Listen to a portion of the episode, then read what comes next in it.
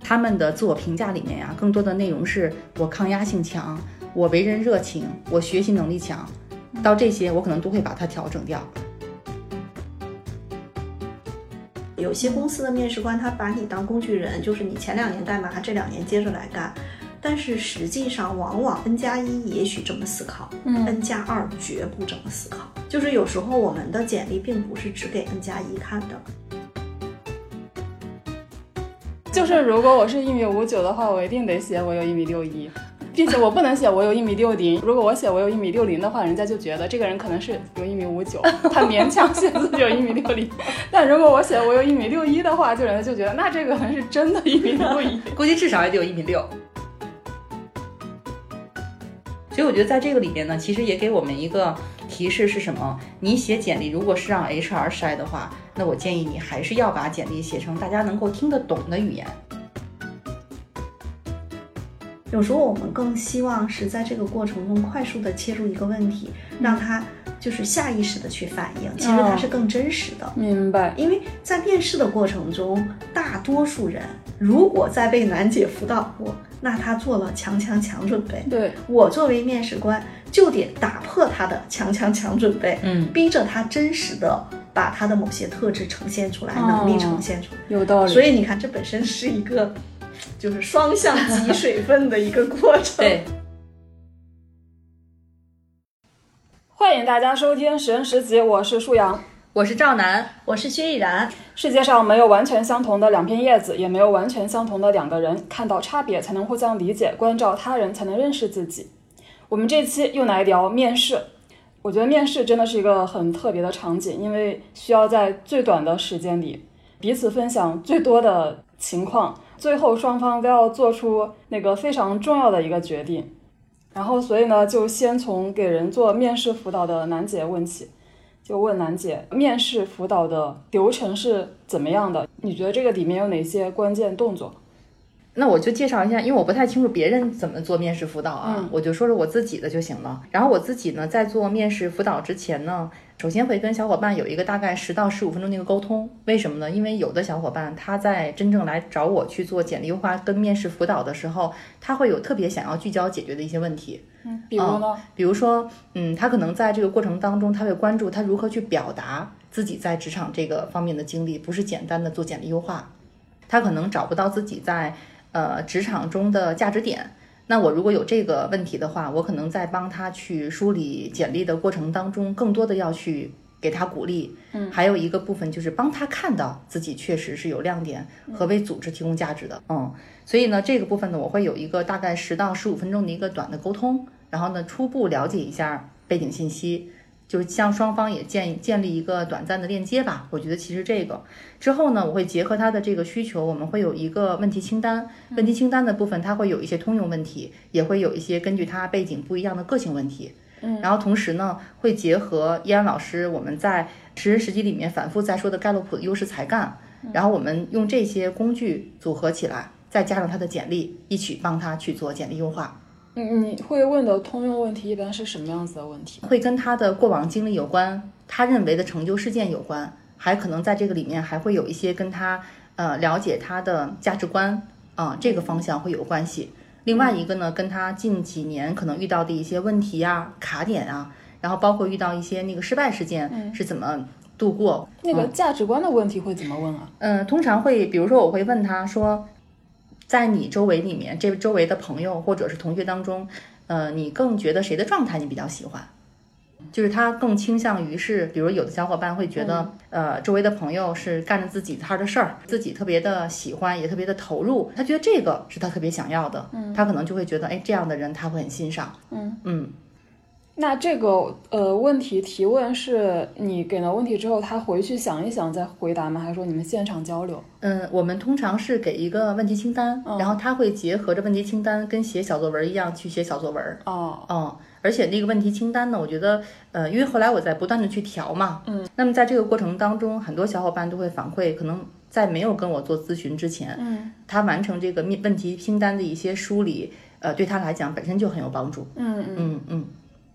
然后结合问题清单里面的内容和他简历的内容，我会大概有一个判断，嗯然后呢，他的亮点工作可能是在哪个部分去体现？因为我还有盖洛普优势才干，嗯，所以更知道他是如何去用优势才干在职场当中去发挥的。然后结合这个部分，我们可能下一步就是会约这个我们做面试的这个辅导或者简历优化的时间了，通常是比较长的，大概要两个小时左右的时间。那可能大家会觉得说，哎，之前收集这么多信息，为什么还是要两个小时左右的时间呢？我们其实知道，每一个测评工具它并不是能够精准的去瞄到你是什么样的性格、风格的人，所以我们在这个过程当中会有一些交流互动。那互动跟交流的时候，虽然是基于盖洛普的优势才干，但实际上说的是你背景的经历和信息。嗯，那这些呢也会成为真正在你写问题清单和简历以外的素材，帮你去在。未来你的简历呈现的时候，挖到更多的信息，嗯，所以呢，我通常会跟小伙伴说，你释放的信息越多，我越能帮你找到亮点，嗯嗯，就在这儿。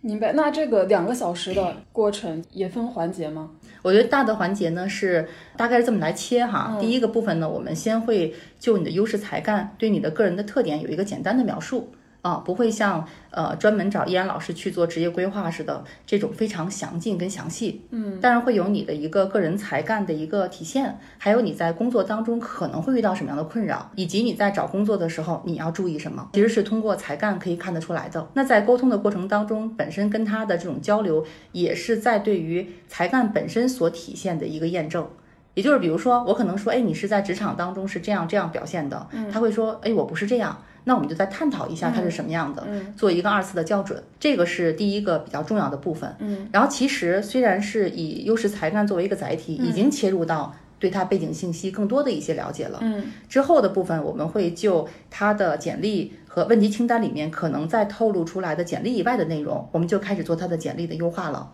那简历优化的时候呢，我们大面上肯定是跟简历的结构有关，那更细的部分就跟他的成长经历，在工作当中的每一段经历里面的每一段呃做的岗位和工作内容有关了。你刚才说大概了解了他的信息，以及结合他的干得活才干，嗯，会大概知道他可能在求职的时候会遇到什么问题，就能举个例子吗？就比如说， OK，比如说我们看有些小伙伴，他的盖洛普才干里面的交往才干很靠前，所以其实呢，我们会觉得交往才干靠前的小伙伴通常会比较挑人。那在面试的过程当中，包括他，我跟他在沟通的过程当中，又会去听他分享到之前他的工作经历里面，通常会跟加一产生比较大的摩擦。那我会建议他在未来面试里面，尤其是跟加一面试的时候，要多跟加一互动问题，然后去看加一的风格，哎，是不是你欣赏跟你喜欢的？嗯。所以其实会在这个过程当中里面有一个呃有一个在他未来面试场景下的一些关注点，其实不太一样的。比如说呃很积极靠前的这种小伙伴，他比较乐观，所以他的审慎可能比较靠后。那可能在面试的过程当中，我会更关注让他聚焦于一些风险性的雷达的控制。比如说你可能最后谈那个 offer 的时候，一些详细的信息，接 offer 的时候你要注意什么，让他更多的关注这些点。是因为我交往也靠前，我觉得说的非常有道理。依然老师觉得，就是交往靠前的小伙伴，在真正面试啊、找工作过程当中，还有什么需要特别注意的点吗？千万别跟工作谈恋爱，打着引号的哈，就是有很多交往在前，如果他再有了竞争或者完美或者追求这些才干，嗯啊，他再加上成就啊，他的确对于要找到一份他发自内心热爱的工作，啊，他是有比较高的期待的，嗯啊，但有的时候工作我多次都讲过，它是社会化分工的一个产物，有很多时候它没有办法承载你对这个东西，就是你内心的那个诉求。所以呢，交往在前的小伙伴，我会建议他稍微客观一点，就是去想一想，在你人生的这个阶段，嗯，啊，这份工作呢，当然你也不能啊，如果让你特别不开心，你也做不了。但是呢，如果达到你内心所期待的那个要求，也不太可能。嗯其实就是中间找一个平衡点吧。第二个就是，啊、交往靠前也比较挑人嘛，我们前面也说了，哎，人无完啊嗯人，有的时候放过别人也就能放过自己了。嗯嗯嗯，是的。而且其实我们在之前的内容里面也会说到体谅跟和谐比较靠前的小伙伴，嗯，通常在职场里面，因为我遇到过一个小伙伴，他呢是体谅和这个和谐靠前，但他沟通又比较靠后，当然还有一些其他的一些组合才干。我看到他的这个呃报告之后，我跟他说第一句话，我说你在职场当中可能会有很多表达不出来的委屈，嗯，然后当时就哭了。那比如刚才说体谅和谐在前，沟通在后，这样子的人在面试的这个场合下，他会不会就其实不太知道怎么去表达自己呢？对呀、沟通和战略如果都在后，在面试中，咱们以前也说过特别吃亏，嗯因为他们其实不太擅长快问快答嘛。就体谅这个才干是要感受一下的，和谐呢，有的时候。嗯他其实是希望达成共识，它是有个过程的。但是面试的时候，其实有很多时候都是就事论事儿。我见过很多小伙伴体谅和和谐在前，沟通在后。其实他有的时候特别在乎他的表达是不是能够说到别人的那个，他他说的对不对，嗯能不能是不是真的能 get 到别人的意思，嗯能不能就是能够同频？这时候也会出现一个点，就是他在面试的过程中，可能在他回答问题的时候会显得有一些支支吾吾。有道理这个其实就会让我们在辅导这些小伙伴的时候说，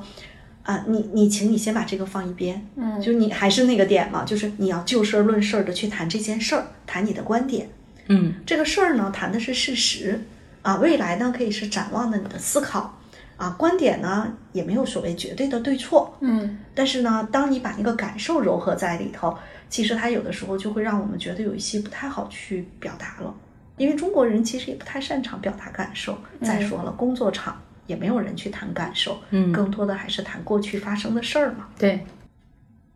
刚才已经说到简历的优化呢，那下一个问题就是，楠姐，你会从哪些角度去优化人的一个简历？能不能举一些例子？首先呢，就是去优化一个简历，因为我其实跟那个依安老师虽然在职场当中做的都那么长时间，但是我其实更偏重在组织内，所以呢，我对组织对于每一个岗位的期待，相对来讲啊，我自己觉得会相对清晰一些，因为我其实辅导每个小伙伴他应聘的一些岗位，我也会做大量的。这个调研在真正辅导之前，因为我也要了解这个岗位在这个行业的这个公司是怎么运作的啊、所以就是会做大量的一些调研的工作。嗯嗯，那我们去做简历优化的时候呢，通常会去有几方面的信息的输入，除了刚才我们一开始聊到这些信息以外，呃，实际上我需要了解你应聘的岗位的 GD，、嗯啊，我要了解你那个应聘的公司大概是什么样的，嗯就相当于我们优化的简历是有目标的，我是针对这个 GD 来去做申请的。嗯，第二个部分呢是，呃，我可能要知道，要更多的去了解一下你这个岗位具体的一些工作内容有哪些。那这个岗位的工作内容，一方面是通过 GD 来，还有一方面是如果你有过类似的经历，嗯，这个部分其实给我去输入，我觉得是特别好的，因为我们也知道现在市面上的工作岗位越来越多，嗯啊，比我们之前那种传统的企业也好，和之前我们看的很多公司也好，那个岗位啊多多了，而且细分程度很高，嗯，更需要知道这个岗位它的一些重点在哪里。还有一个部分呢，会站在公司整体经营的角度，就是你的。工作或者你的这个呃能力在组织里面如何创造一个独特的价值？那我们要创造独特的价值，要先关注组织需要你创造哪方面的价值。我大概列了几个方向，第一个方向其实就跟销售有关，比如说你如果能给组织直接带来收益，这肯定是组织特别喜欢的。包括我们其实说到说。呃，我跟燕老师其实也经历过组织一些裁员啊、这种的事情。那裁员的时候，其实我们很少动销售，除非这个销售真的能力不是特别的好。嗯，甚至我们其他岗位缩编的时候，业务岗通常是增编的。这个其实能够看到公司对于业务的导向性。那你要看你的工作是不是在这条线上。第二个部分呢，是跟利润有关。利润是什么？我们说，如果我的收入是这么多，其实利润的部分就在于我能不能去提高效率，然后节省成本，降低风险。那这三个维度又是直接会跟公司经营有关的点。所以这些点呢，我会去结合起来去看，哎，你的工作在整个公司的经营当中到底发挥什么样的价值？嗯其实这个我补一句哈，就是我觉得楠姐在做这个简历优化，包括辅导小伙伴去做呃找工作这个事儿，很重要的一个点，实际上我们在这次杭州讲课的时候也说到了。就是一般的人工作嘛，他都是只想着说，哎，我这活儿我就干我这活儿就行了。嗯但有时候我们是要把他的活儿放在那个公司的整个的大的业务版图里，去看他在哪个地方。他如果在这个地方，他的重要的这个呃价值产出在哪里？然后你围绕这个点再去思考，你去跟面试官去谈，其实你是相当于至少跟你的 N 加一到 N 加二站在同一个呃思考问题的这个高度嗯去思考这样的一个问题，嗯它实际上沟通起来也会更顺畅。但是，一般来说，我们就像说你没上过初中，别人跟你讲初中这个事儿，还是有一点有点难。明白，但是可能像楠姐，她实际上是对很多企业的情况比较，并不是她对她应聘的这个小伙伴应聘的企业熟悉，她对这类型的公司比较熟悉的时候，她就能够给到一些更有针对性的指点啊，我觉得是这样的。嗯我那天说，我说叫更懂组织，嗯，所以刚才其实说到是对这个对方要应聘的这个公司和岗位的了解，嗯这是也是会体现在对简历的具体的优化上吗？怎么说呢？我觉得可以这样来理解哈，简历优化最终的成品好像看着是你的简历更新了，但是实际上是你在更新的过程当中，呃，我觉得刚才燕老师说那个点，就是你能不能站在更高的维度去看你的工作，实际上我一直把它认为是你能够升级你对于你原来工作的一些思考，不是停留在原来的层面。嗯，比如说，呃，举个例子，之前有小伙伴来找我的时候，他觉得他的工作就没什么价值，然后做的事情也也非常简单，比如说就是做公司里面这个风控的一个角色。嗯，但是我后来跟他去讲这个事情之后，他就会突然觉得说，哦，原来我是在公司这个领域里面产生价值的。我说你做风控，你想一个公司如果没有风控，它全是窟窿，那窟窿就代表的是他得拿钱去填这个窟窿嘛。嗯，所以呢，就在这个点上，他就会能看到自己在公司的整体经营里面到底提供的是什么样的价值。后面再加为什么是他做这个岗位，是因为他做这个岗位既提供了这个价值，第二个部分是他如何去提供的这个价值。举个从举个例子，就比如说，同样一份工作，舒阳去做跟楠姐去做，我们可能结果都是这事儿能成，但是怎么成的可能不一样。舒阳的成法呢，可能是哎自己能够调动很多的资源，借了外挂，借了很多的那个人力，啪成了的，包括内部的团队协作。而楠姐可能成呢，是自己吭哧吭哧个使劲跟那儿干，最后我也成了。嗯，所以他呢，一方面是结果是这个结果，但是整个在这个过程当中，其实每个人的特质是很不一样的。嗯嗯所以这又是我理解，这是下一个层面的问题，呃，是吧嗯这这个其实是在简历优化的时候，通过我们的沟通，其实挖到你是如何成事儿的，把你如何成事儿的关键的思考、关键的动作，我也会让他写到简历里面来。嗯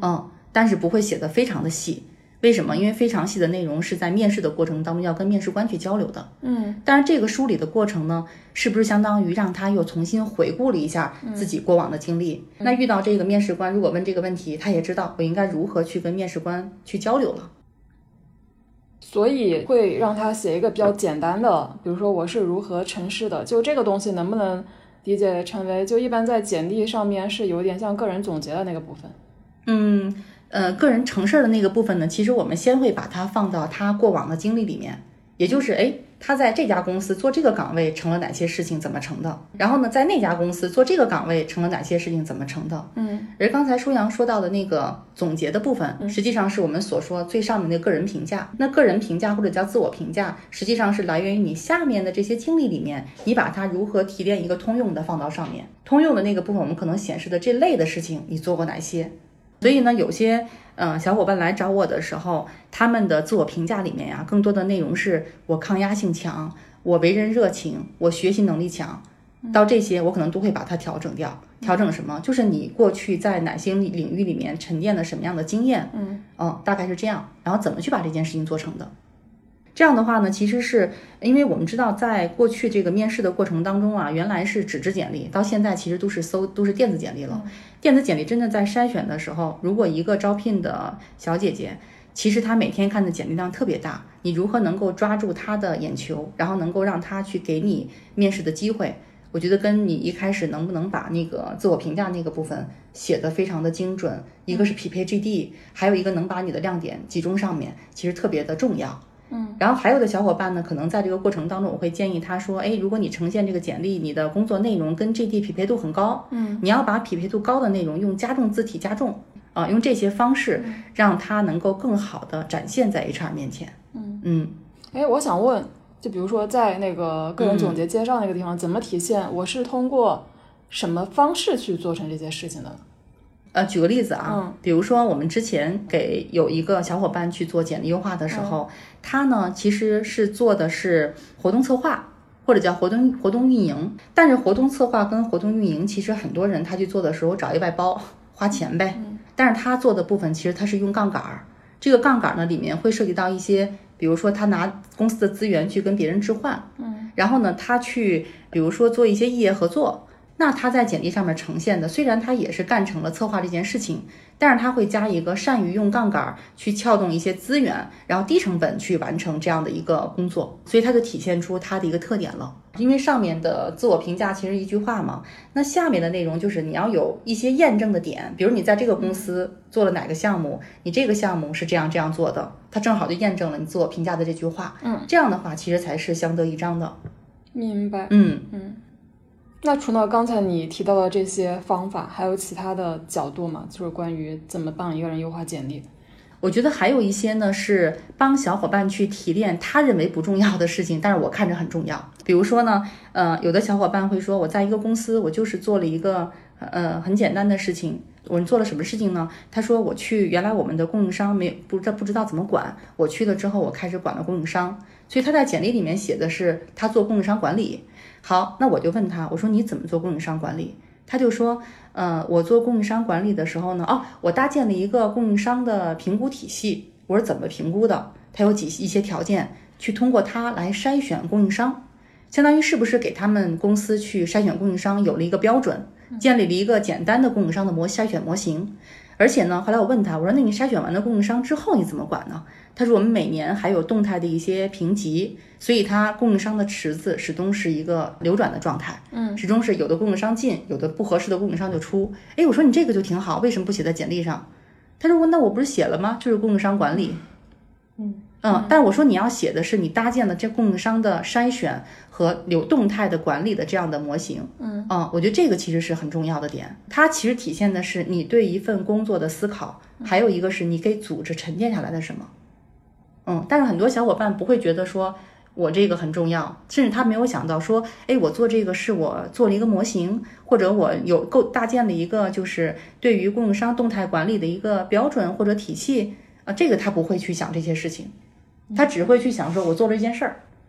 对，或者还有一个点就是，有很多小伙伴他是一个自动运行，嗯啊，就好像举个例子，如果一个孩子他成长的那个环境，妈妈是把所有的事情搞得特别的整齐，然后呢，他把很多事情也就搞得特别的整齐，对他会觉得那这不大家都这么干吗？嗯啊，然后他到了工作中，比如说他在原公司是这么做，到了新公司也这么做，他会觉得很自然，但其实很有可能新公司。是他把这个事情完成了从零到一，完成了这种体系的搭建，然后规范化管理的这个制度的搭建、流程的搭建。嗯，他可能没觉得这有什么，嗯，但是在很多公司，如果他的基础这个公司这部分的管理基础比较差，他特别希望有人能帮他把这个事情搭建起来。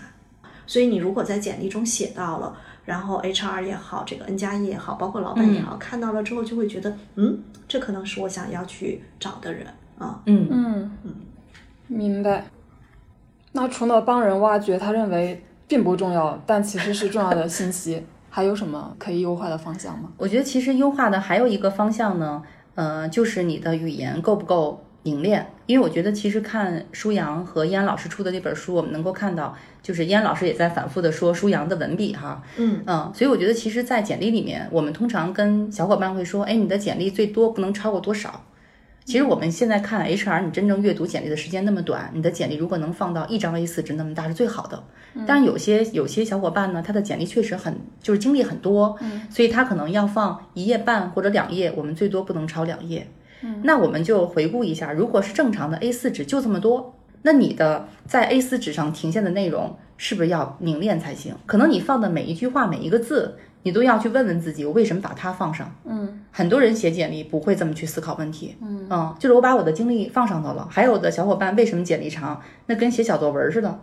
还有一个部分呢是挖掘亮点的时候，呃，还有一个方法我觉得还挺好的，就是我最早的时候帮小伙伴去做简历优化，我会先做加法，再做减法。因为那会儿呢，我刚开始接简历优化，对于很多东西我觉得我抓的没那么准，所以一开始有的时候服务的时间就比较长。那在这个很长的时间里面，我就每个细节都会问，哎，你怎么做的？然后什么亮点，去帮他去挖。嗯，然后挖了满篇儿的亮点之后，好，我们现在开始做减法。嗯嗯，为什么？因为一页纸放不了那么多。嗯，怎么去剪，剪哪些内容也是非常非常重要的部分。嗯，比如说我们通常会跟小伙伴说，你要留下的是什么？是能够体现你各个维度工作的内容。比如说你在这个公司啊，你干一个工作内容，好，你你培养这个能力，你下一个还这么写，那我觉得这就不是一个能够呈现你多元能力的部分了。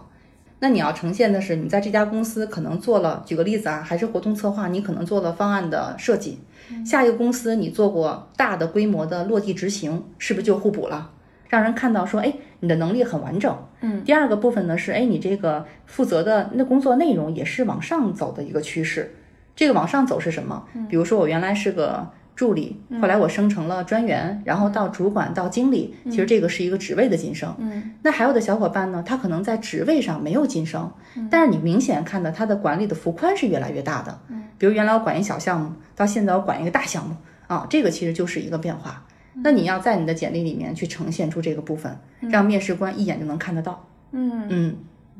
比如说有的人他会在简历里某一份工作，可能他在这个岗位上他做了，比如说四种类型的工作，那他可能会写出一二三四。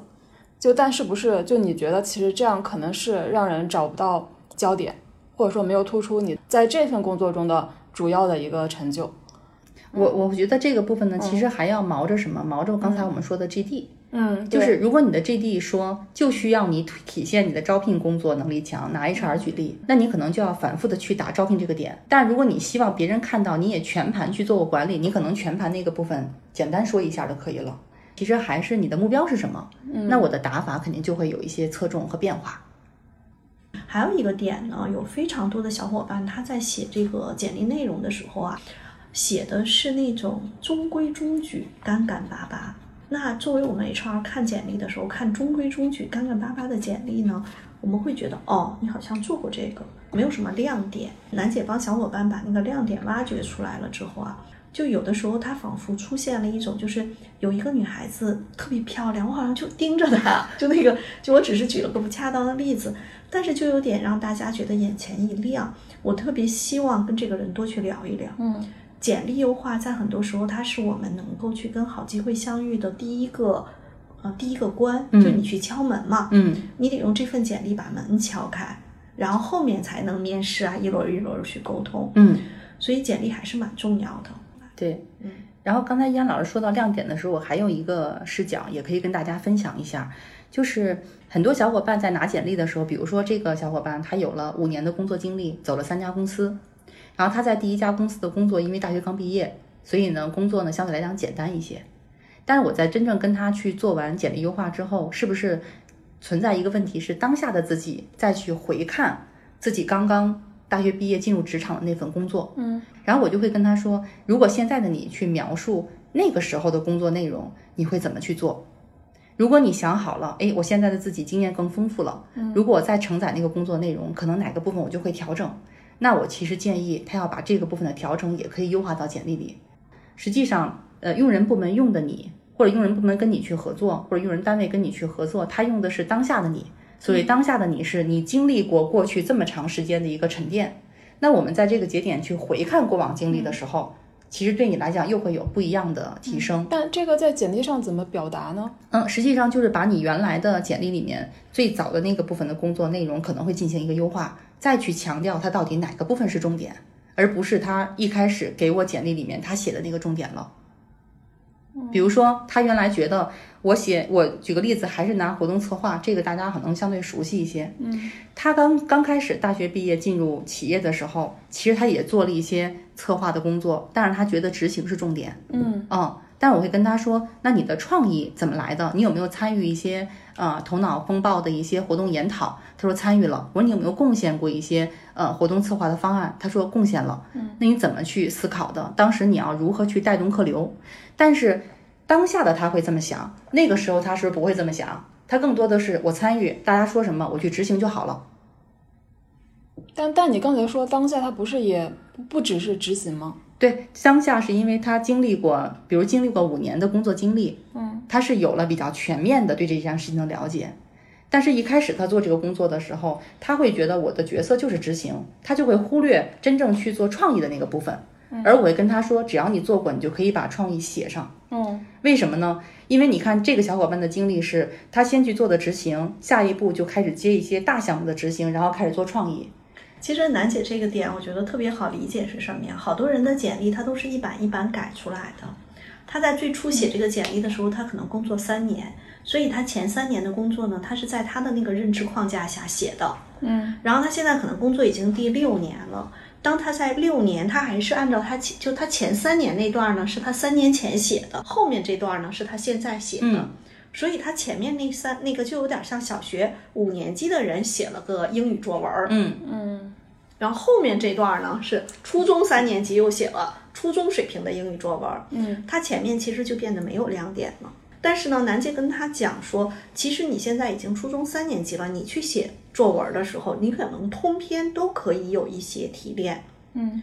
这就是有的时候很多小伙伴他在不太了解的情况下，他有点像白开水，就都都给它流出来了。嗯，但是可能如果做过呃这样的一个重新的思考，他就知道哪个哎哪个是重点，在哪儿去加重一些。面试官看到他这整份儿的简历，就会知道他是一步一步一步这样走到现在的，也能看到他在工作中的不管是态度也好、能力也好、经验积累也好，包括他的个人特质，实际上是通过这些点我们是能够看出来的。否则，我们如果作为面试官，他没有这样写，我们可能前面看的是小学三年级的白开水的作文，我们就会觉得哦，就过去了，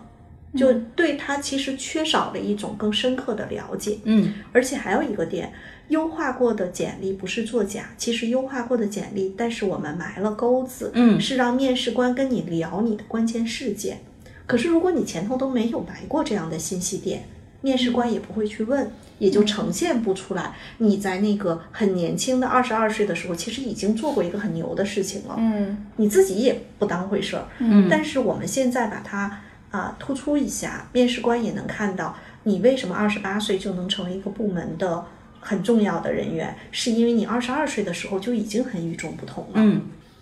是啊，好像一般都会聊的比较多的是最近的工作经历。嗯嗯啊，当然这个也要看我们说面试官的风格。有嗯些公司的面试官他把你当工具人，就是你前两年干嘛，这两年接着来干。但是实际上，往往 N 加一也许这么思考、嗯 n 加二绝不这么思考。嗯就是有时候我们的简历并不是只给 N 加一看的，嗯而且如果是特别呃有经验的 HR，当他看到这份简历比较亮眼的时候，因为你知道吗？HRBP 支持的是 N 加二，嗯它整个支持的是这个大的部分，嗯所以他甚至可能在跟呃 N 加一聊的时候，他会说，哎，虽然我看到一份简历还不错，什么时候面一面吧？你说啊行，但他可能跟赵总去汇报工作的时候，他会说，哎，赵总，我今天看一小伙伴不错，我觉得可以放在舒阳那儿。赵总说，哎，你把简历发我看看。然后呢？呃，赵总看完说：“哎，真不错。说先放舒阳那儿，明年咱们不是还接哪个项目？现在正在谈着。如果在舒阳那儿，舒阳带一带，OK 的话，我们就给他挪到新项目。所以你看，他的 N 加二是从这样思考的，嗯那他就看重的不单纯是这个人这两年做什么，嗯他还在看这个人是不是有发展潜力，是不是很有内驱力，能够匹配我整个公司下一个阶段爬坡的要求。嗯，因为业务要爬坡，我要的是有内驱力、有能力、有经验的人。所以我理解这个内驱力是从他多年的这个轨迹其实可以看出来。对我们特别想看出来，所以我们需要他给我们呈现一些信息，嗯以以便我们再深挖信息。嗯嗯嗯。但是在这儿我就再补充一句啊，就是因为我们现在跟燕老师一起也服务很多的 to B 端的客户，嗯，to B 端的 HR 最近有一个反馈是说，哎，好多小伙伴简历写得很好，一面试就不行了。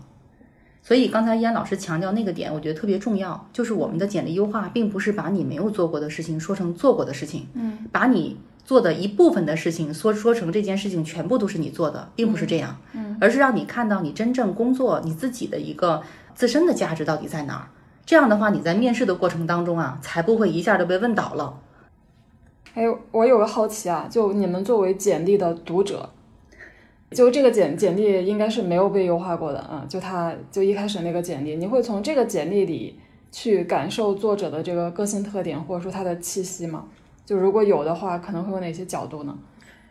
啊，就是一个没有被优化过的，直接给到我们的对，啊，当然能呢。嗯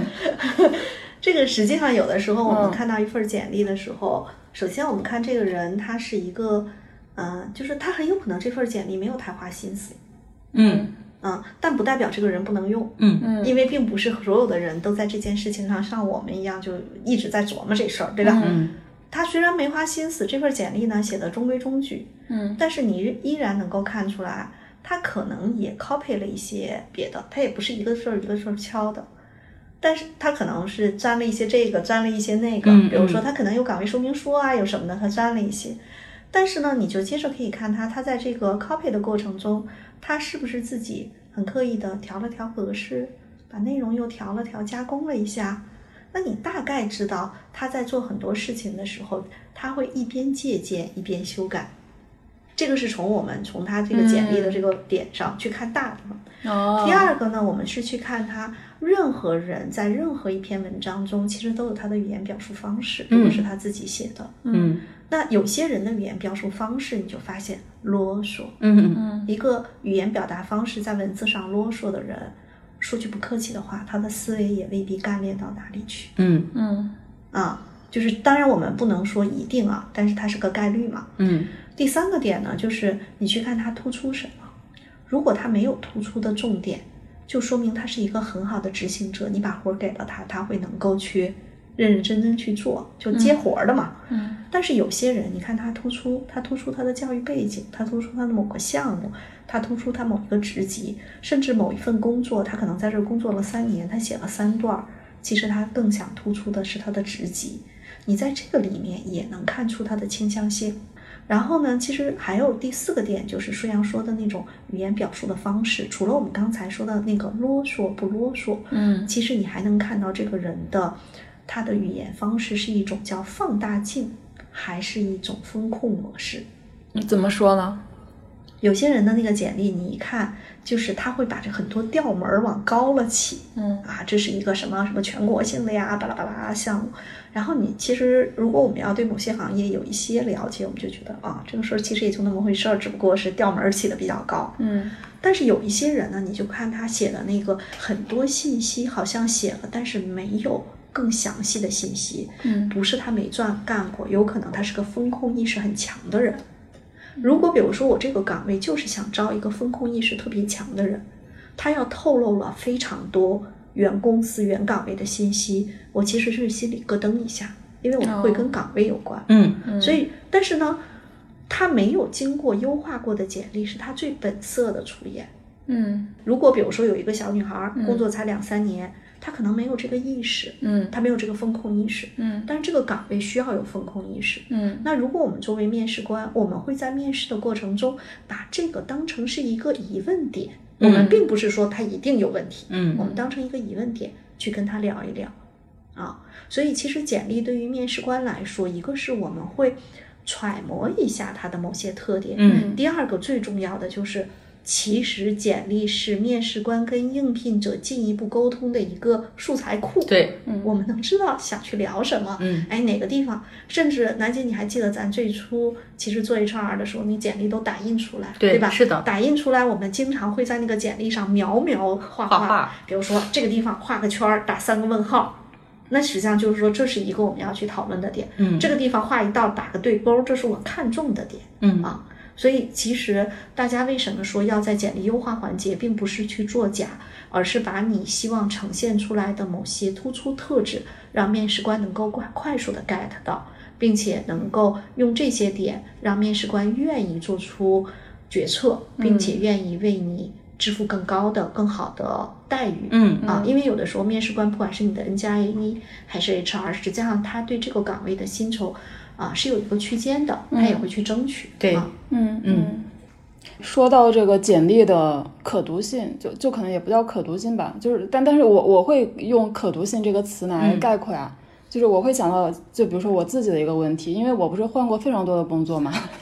然后如果你光看那个履历的话，就一条一条非常多， 就真的很花。 就我觉得这个可读性就不是很好，因为人家可能就三个重点，但是我有很多条。然后我有的时候也会觉得这样就是看起来不太好看， 然后我的处理方式就只能在那个个人介绍那个前面那一块，就是做一下总结和提炼。就我的这么多经历，其实是大概分这三段。嗯，所以我觉得对于这个职业经历真的非常多段的人，真的这个简历是会给人一种很花的感觉。然后，对啊，但舒阳，因为我和舒阳认识嗯也一八年嘛，咱们认识嗯正好五年了。嗯，我觉得舒阳，其实你的换工作都不是主动投简历，都是相当于是定点邀约。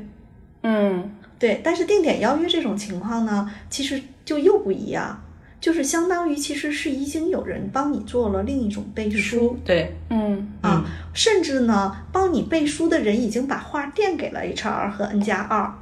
因为他很有可能是你的 N 加一嘛，他垫的这个话呢，就是，哎，这那个他是换了很多工作，但是他工作能力特别强，而且都是怎么怎么样啊，包括他换工作的时候，有的时候有可能是一些城市的变化，哎，所以其实你不用特别在意他换没换过工作，这个不是问题。当他垫过这些话的时候，其实对于 N 加二和 HR，他会觉得说啊，嗯，这个没关系，嗯但是如果真的是去单纯的投简历，嗯，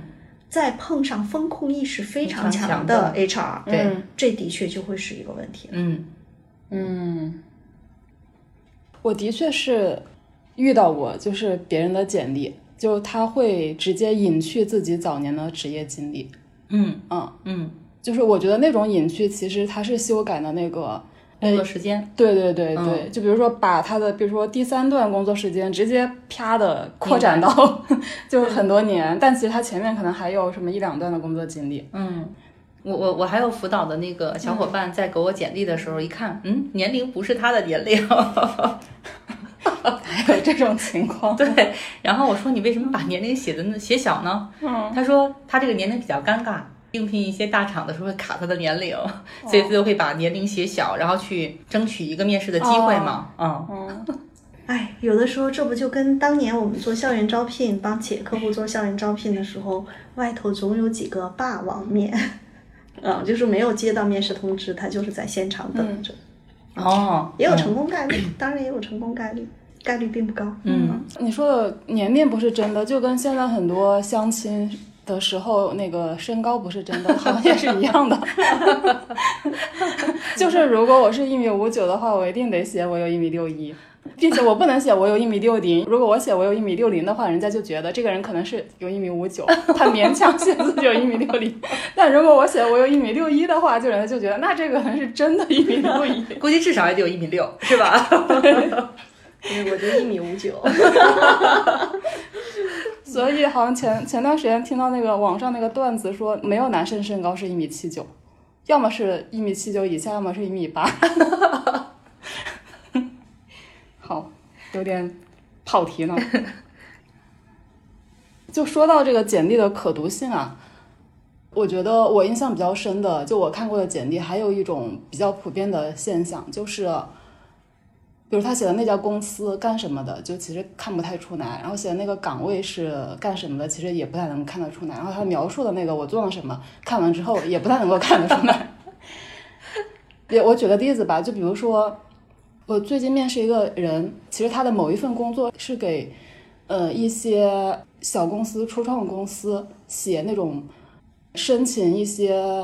什么政府的一些钱的那种嗯叫报告报告，基金的对对报告对，嗯，可其实行其性报实告，对，其实就是这个主要是他的工作内容。但是我在看他简历里描述的那段经历的时候，首先 title 叫做项目文案，写的是具体做了什么，就其实完全我没有明白他干的是这个事情，嗯是后来一问才知道。当然也可能是因为我那个见识比较的窄，所以就是不知道，就是原来其实项目文案是这个意思。但是我还是会觉得，就毕竟有很多面试官，他的确没有非常多的从业经历。那我看有有一些描述的时候，我确实看不懂你这个东西，这是一份什么样的工作？那你们觉得从这种通俗性上，你们会不会建议，就大家能能把自己的工作内容写得更通俗一点？嗯，我觉得分也分不同的类型，比如说，呃，因为我们知道现在有很多公司招一些特别专业的技术类岗位，那个你可能没有办法去写到让 HR 看得懂，因为像、通常像这种岗位啊，你真正去面试的时候，出面直接就是加一，嗯，HR 可能是最后那一面，嗯，最后那一面就是哎，大概看看看看人员的情况，大概沟通沟通，然后就进入到谈薪酬岗位的这个阶段了。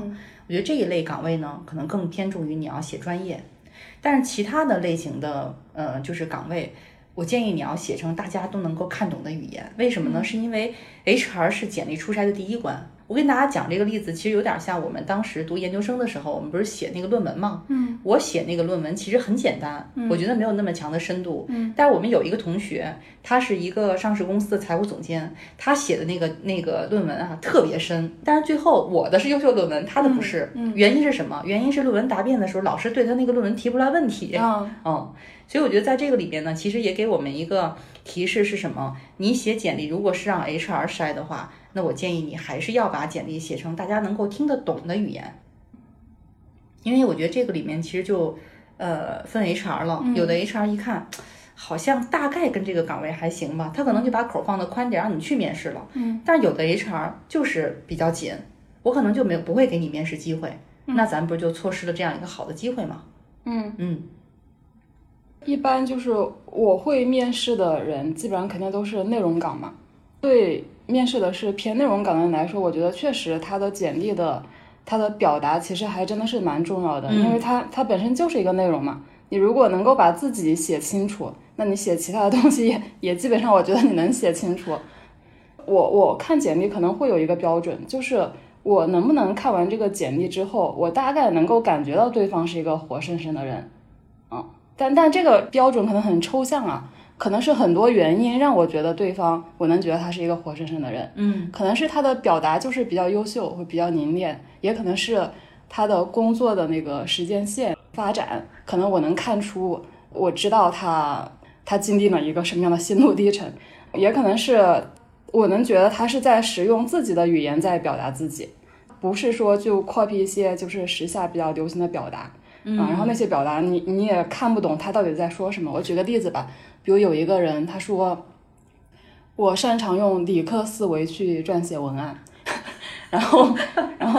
然后我面试的时候就问他，你说的理科思维撰写文案是什么意思呀？然后他说的其实就是说，他有一个 SOP，哦，嗯，然后这个这个就叫用理科思维撰写文案。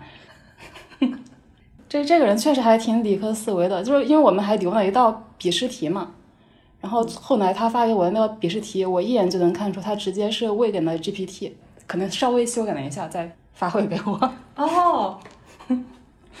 用理科思维，实际上背后是在用工具。然后呃，下一个问题我想问就是，面试辅导的时候，就是会涉及，比方说我怎么去做准备，我要面试的这个岗位的这个这家公司团队，还有这个岗位的情况进行调研，以及面试中我要准备问什么样子的问题，这个难节也在你的面试辅导的范畴内吗？嗯，呃，这个部分其实是前期的信息搜集，其实更像是刚才舒阳提到的，比如说我要了解那个公司团队跟岗位的一些背景信息，啊，这个其实偏重在这儿。然后，呃，面试中的一些问题的准备，其实是在整个调研之后，再结合你的个人特点，可能你要去准备的一些问题清单。因为其实，在面试过程当中，确实会跟面试官有互动。如果你完全没有准备啊，到那儿就等着大脑往出蹦那个问题，其实是有点难的。嗯所以呢，就是确实会用比较多的时间，其实是去做一些信息的检索、跟搜集和整理。所以相当于信息的检索、搜集、分析，这这个过程是你带着一起做的。嗯，我会告诉他怎么去做。嗯嗯，我觉得现在小伙伴可能信息搜集能力都挺强的，嗯，因为其实现在能够去搜集信息的地儿也特别多，对吧？比如说互联网啊，公司的官网啊，包括公司的这个呃官嗯方的微信号啊，然后还有像小红书、抖音都可以。再不成，咱可以麦麦上找找人。嗯，然后还有的小伙伴呢，如果去面试的时候，哎，你刚好有那个公司的朋友，就你有朋友在那个公司工作，嗯，那这个其实内部的一个加了引号的线人，嗯，其实能给你提供的信息就更准确了。嗯嗯，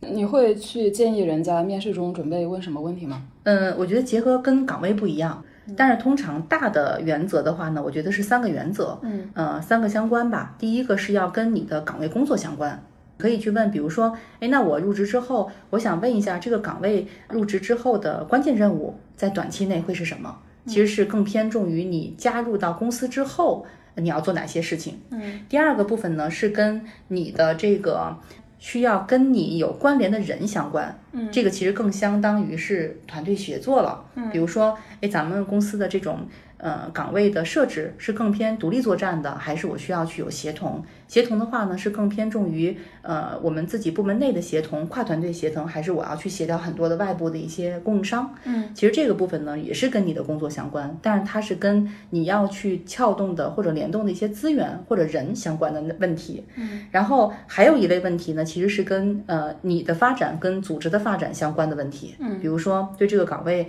公司是怎么规划的啊，未来的一个发展方向是什么？我觉得这个其实是在呃面试过程当中更多的需要大家去准备的。当然，再结合有一些其他的特点，比如说有些小伙伴特别在意加一，那我可能在加一那个部分会告诉他，哎，那你问几个问题可以问到你想要的那个结果。但是在面试过程当中呢，我们也会跟小伙伴说，有一些问题啊，你最好别问。因为问了之后特别容易减分，嗯，比如说我之前做 HR 的时候，嗯、有的面试的人就来问什么，哎，你们你这岗位是做什么工作内容的？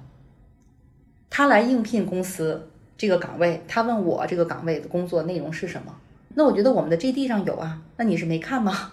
嗯嗯，其实这个部分我可能在面试都不会说，但是一定是在我的心里是给他减分的。嗯，我觉得这个其实是一类，就是不要去问一些特别基础的问题啊、嗯。第二个部分呢是跟啊，比如说跟一些公司的敏感信息相关，嗯啊，比如说我们可能看到你去应聘的某个公司，这个想上市啊没有成，那你面试的时候你就问人家，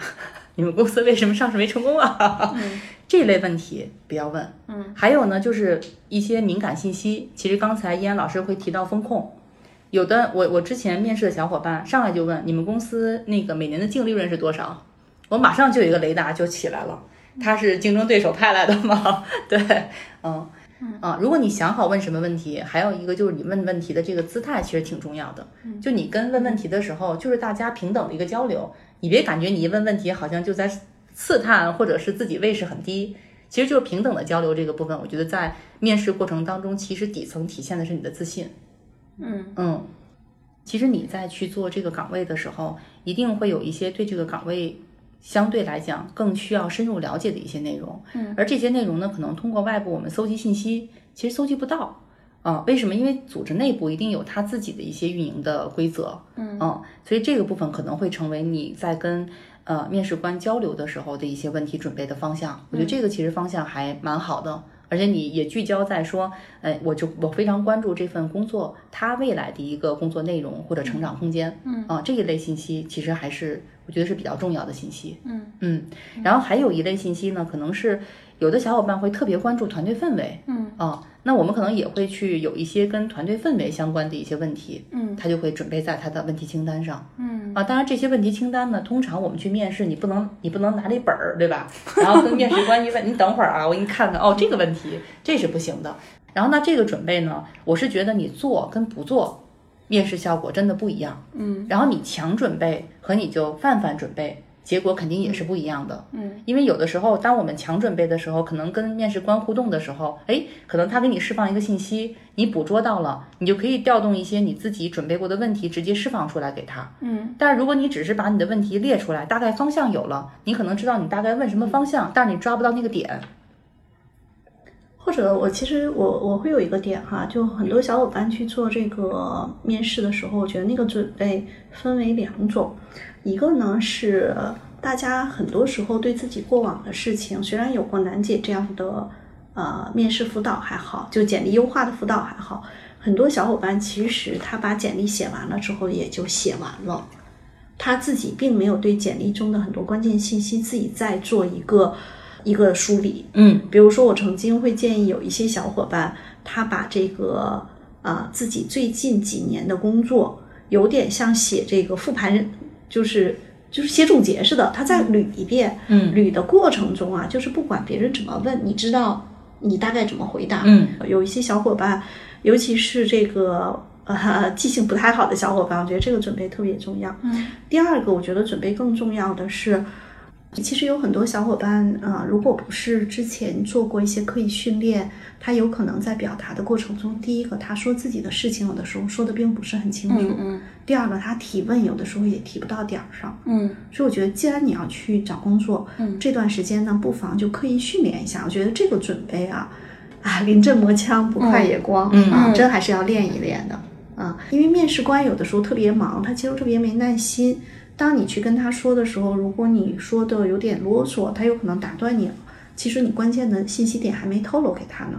或者呢，比如说胃是比较紧，就比较强势的那种人，你可能也会有一些紧张，有些话呢，啊、本身想说，一紧张就忘了。你要释放出来一些对你拿到 offer 更有价值的信息，也是需要刻意准备的。嗯嗯当然，我也说拿到 offer 去不去再说嘛，啊。嗯，我觉得这里面还有一个点，因为舒阳刚才还说其实是反面试嘛，反面试的过程中，我们其实是叫一个叫避坑指南，嗯啊，有些 N 加一或者 N 加二的风格，在面试的过程中，其实你可以去感受的。有些人你不知道为什么，就是觉得别扭，那可能真的别扭；有些人你可能觉得无感，是因为信息是收集的不够多。嗯你可能会去问一问，你说，呃你你之前就一直在这家公司吗？比如说这个 N 加一啊，他说不是，我之前是在哪个哪个公司。嗯你说啊，在那个公司你你也就管这块儿啊？他说不是，我是怎么怎么样。你大概了解他的背景，你也就能大概知道他是一个什么样的人。嗯然后呢，你也可以跟他聊一聊，你说，哎，那我也想请问一下，我现在啊，在我原来那个公司，我们遇到的这类项目其实会很难，我不知道你以前处理这类项目有什么好的方法吗？嗯就你像是请教，但是实际上也是在了解他在处理一些棘手问题的时候他的方式，嗯所以要看你跟这个人的风格匹配不匹配。其实还有一个点，就是也是个风险点，你也得看一看这个公司是属于那种特别能折腾的，还是稳健运营的。你可能也可以问问你的 N 加一，也可以问问 HRBP 的小姐姐，说这边的变化多吗？大家基本上这个人员都还比较稳定吗？甚至有一些人会说，哎，我们这边加班多吗？当你问这些信息的时候，不是在问这个单纯的信息，就相当于说，如果我们做一个全面的体检，它其实有很多项。那你在问的时候，反面是去问的时候，也在问这些很多项。问的过程中，也不是说我好像咄咄逼人的去问，嗯就闲聊天嘛，聊一聊。然后呢，你在问的过程中，其实你就拼凑出来了一张图，嗯大概率知道你在这儿工作是什么样，你跟这个领导在一起工作大概是什么样。我最近刚好就是偷听领导们聊招人的时候，就我才知道一个比较高阶的面试官技巧，就他们说就是你们问问题，你得跳着问，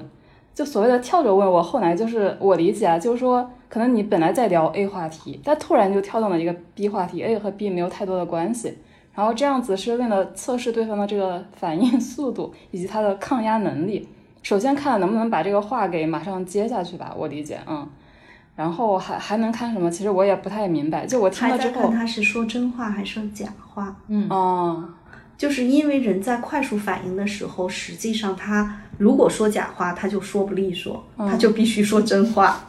就这个技巧，我们偶尔也会用，嗯，但是呢。呃，我觉得它其实在测试很多，它是个综合测试。对，啊，它倒不是说一定测试它的反应情况，有时候我们更希望是在这个过程中快速的切入一个问题，让它就是下意识的去反应，其实它是更真实的。明白。因为在面试的过程中，大多数人如果在被楠姐辅导过，那他做了强强强准备。对，我作为面试官，就得打破他的强强强准备，嗯逼着他真实的把他的某些特质呈现出来，能力呈现出来。有道理。所以你看，这本身是一个就是双向挤水分的一个过程。 对，是的，确实，我觉得，因为很多人他在找工作期间，肯定也面了非常多的呃公司嘛。这个过程中，可能基本上他能够遇到的问题，他都遇到了。他可能自己也早就准备了一套比较妥帖的一一套说法。